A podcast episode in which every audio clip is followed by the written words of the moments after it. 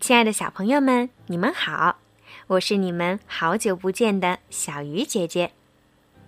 这段时间，小鱼姐姐一直收到很多很多小朋友的微信，他们都问我：“小鱼姐姐，你怎么还不更新故事呀？”“小鱼姐姐，你怎么了？”“小鱼姐姐，你去哪儿了？”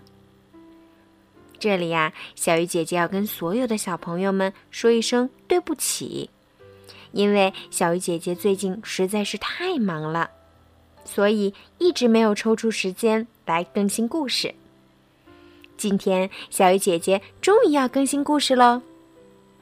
今天呀，我要给你们讲的故事名字叫做《你是胡萝卜，是鸡蛋，还是咖啡豆》。有一个儿子对父亲抱怨。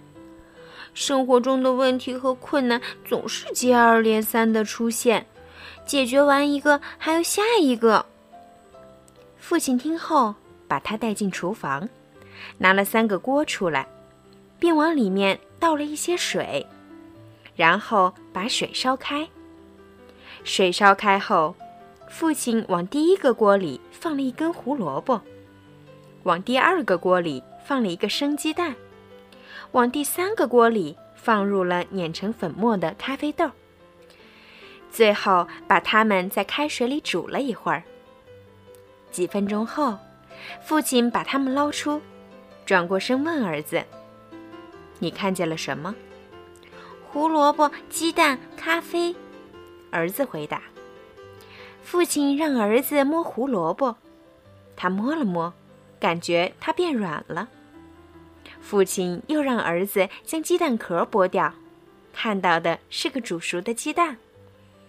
最后，他让儿子喝香浓的咖啡。儿子笑了，问：“爸爸，这意味着什么？”父亲解释说：“这三样东西面临同样的逆境，煮沸的开水，但反应各不相同。”胡萝卜入锅之前是强壮的，但进入开水之后却变软了，变弱了。鸡蛋原来是易碎的，它的外壳保护着它的内脏，以免它们发生变化。但是经开水一煮，它的内脏变硬了。而粉末状的咖啡豆进入沸水之后，倒改变了水。然后他问儿子。当逆境找上门来时，你该如何反应？你是胡萝卜，是鸡蛋，还是咖啡豆？